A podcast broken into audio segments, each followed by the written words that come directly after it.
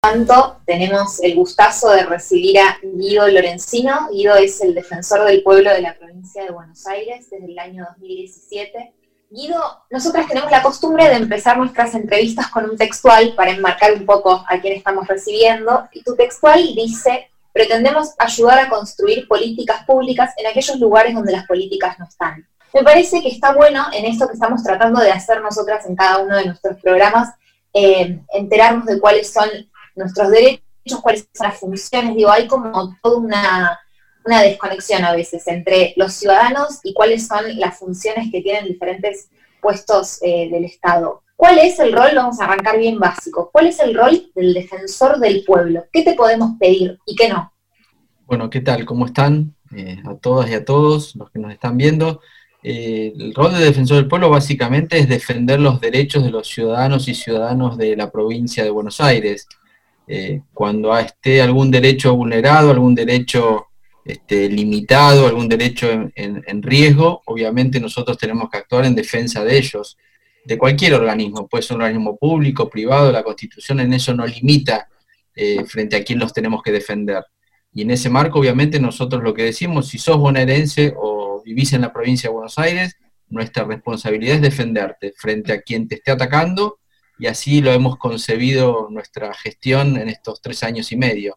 Y en ese marco, obviamente, el espectro es bastante amplio. Puede ser una empresa de servicios públicos, puede ser el accionar policial, puede ser la decisión de un juez, puede ser una empresa privada, lo que sea. Así que este, ese es el, el cariz con el cual nosotros trabajamos todos los días con esta consigna que vos planteás. Se pidió el juicio político a través de la Defensoría del Pueblo eh, a, los, a los jueces Daniel Carnevale, Gómez Urso y a Javier Viñas. Em, ¿qué, ¿Crees que realmente estamos encontrando la manera de marcarle la cancha? Porque a mí me, angustia saber que uno de estos jueces eh, pudo pedir la jubilación anticipada, se la aceptó la gobernadora anterior, María Eugenia Vidal. ¿Cuál es ¿De qué manera podemos corregir eso, se puede volver atrás y que realmente se sepa que estamos mirando a la justicia y que no se puede sacar un fallo, y menos en este contexto histórico en el que estamos levantando la voz y marcando la cancha de cuáles son, cuál es la perspectiva de género que le pedimos a la justicia?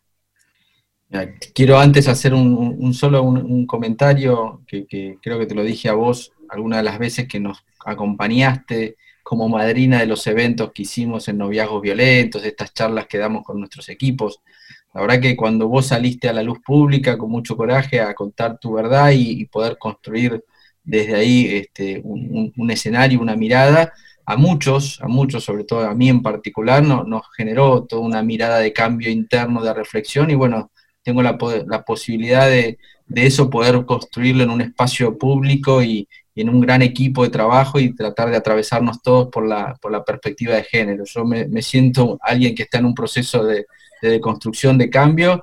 Y como todo, toda persona que se convierte y cambia, soy muy militante del tema, tal vez con muchas limitaciones aún, pero muy militante del tema. Y en ese marco de ser muy militante, eh, la, la, causa de Lucía es un tema no solamente institucional, sino personal. Así se lo dije a la mamá y así lo trabajamos desde que salió el fallo tan injusto y tan aberrante en ese juicio donde los absuelven del femicidio a estos asesinos.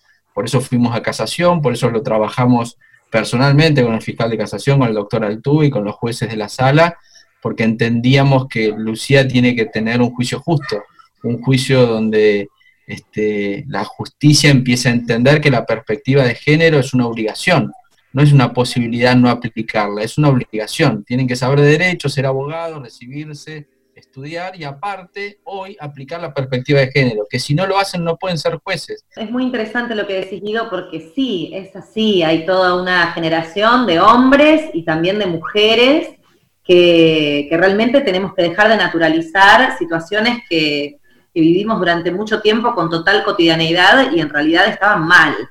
Entonces, en esto de la perspectiva de género también entra inevitablemente, por supuesto, los derechos humanos, y en este sentido te quiero preguntar porque, bueno, en este tiempo de cuarentena hubo, hubo más de 40 muertos en la provincia por parte de las fuerzas este, de la policía y, me gustaría saber cómo, o sea, qué injerencia tiene la Defensoría del Pueblo ante la violencia institucional que sucede, que pasa y, que, y cómo se frena, cómo se contiene.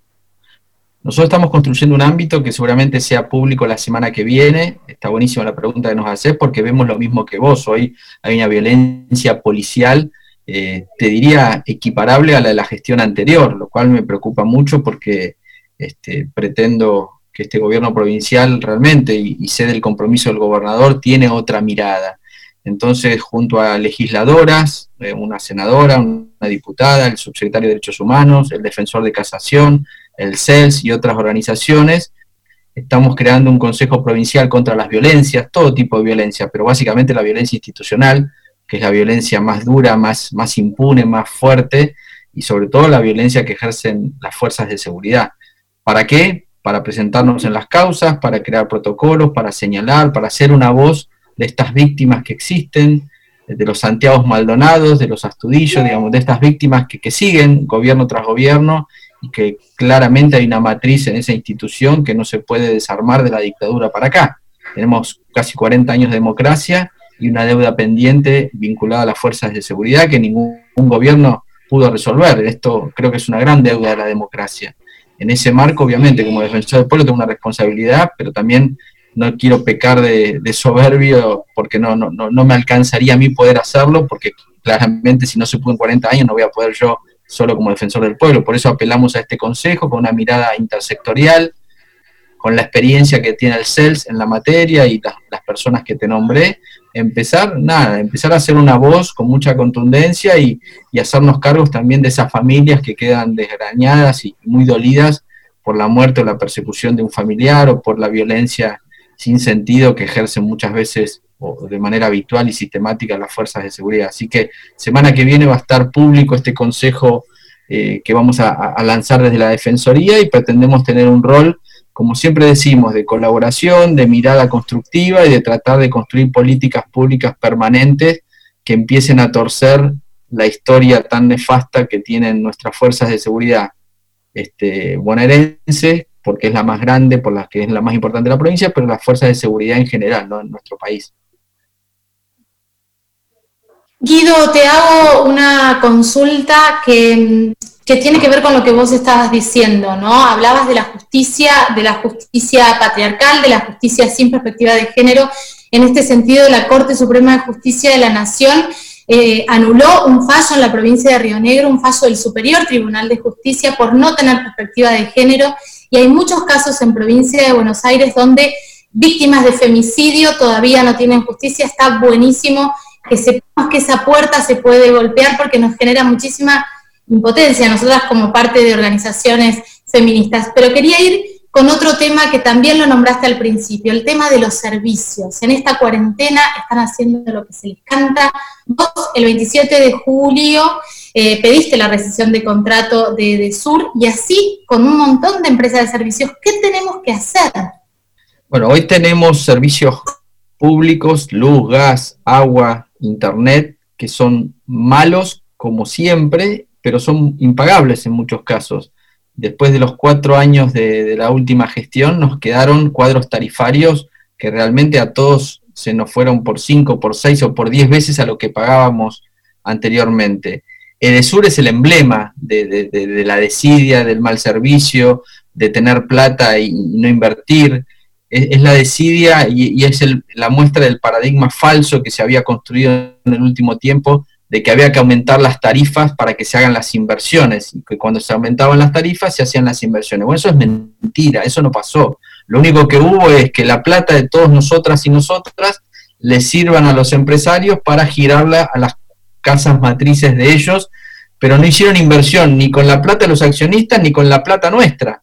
Con lo cual yo no puedo pensar que los 67 años que le quedan de concesión a Edesur, le quedan 67 años, yo no voy a estar seguramente, eh, siga siendo el mismo servicio tan malo.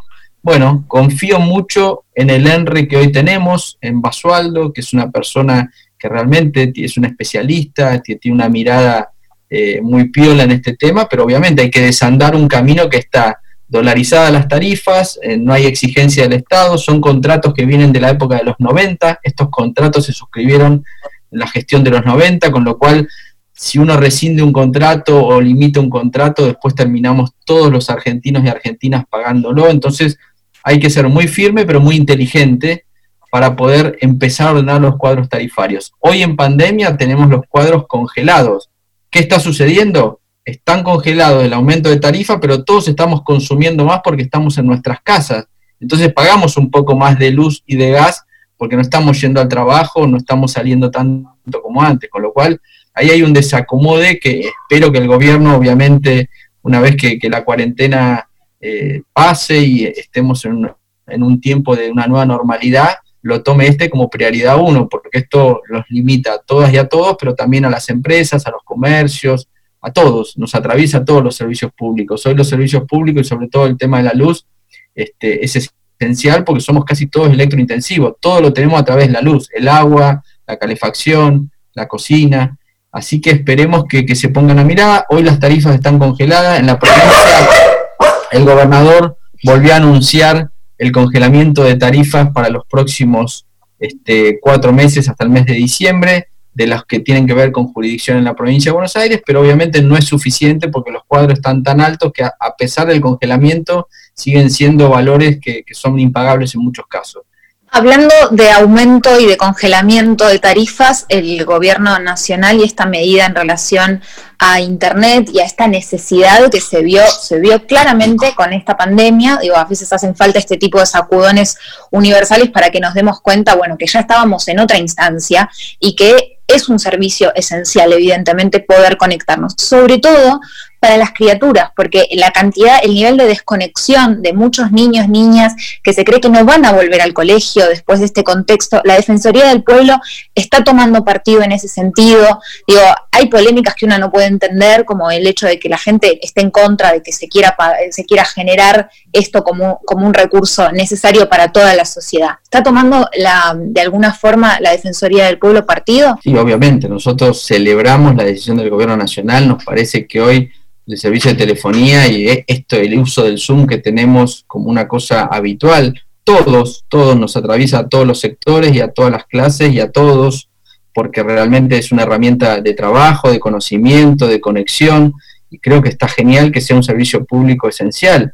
Obviamente vuelve acá a primar este teorema que yo decía que es falaz. El congelamiento de tarifas no tiene que ver con la falta de inversión. Yo permanentemente me quedo sin el monopolio de FiberTel que me deja sin cable día por medio.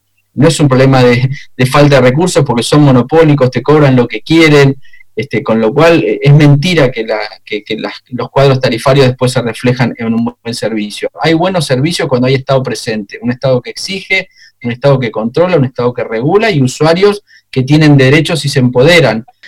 Guido, te vamos a seguir molestando probablemente porque es interesante escucharte, sentir que estás ahí adentro, pero que estás como de nuestro lado, ¿no? Del lado de, del pueblo y además con lo que se viene, cuando llegue la vacuna, me imagino que también ahí vas a tener un laburo importante para que todos tengamos acceso por igual.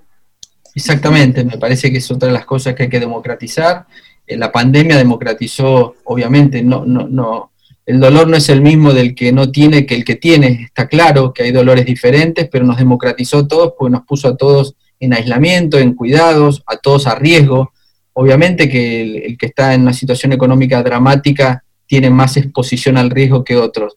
Pero bueno, fue una manera de, un shock para todos y todas. Así que esperemos que la pospandemia también nos encuentre a todos con la capacidad de seguir viendo esto, que no somos todos iguales, que los, el dolor eh, no es para todos igual, entonces hay que ser mucho más acogedor y mucho más empático con los que menos tienen, con los que lo pasan mal, con los más vulnerables, y creo que es el desafío nuestro, la Defensoría, de ustedes como militantes, pero también de, los gobiernos, ¿no? provincial, nacional y en la provincia de Buenos Aires, el rol tan importante de los 135 municipios que no hay, hay que destacar. La provincia no se puede gestionar si, si no hay compromiso en los territorios. 300.000 kilómetros cuadrados requieren de una mirada local de cada intendente, del partido que sea, pero los intendentes son una herramienta fundamental a la hora de, la solución de los problemas. Así que, bueno, muchas gracias por, la invitación. ¿eh? Gracias a vos, Guido.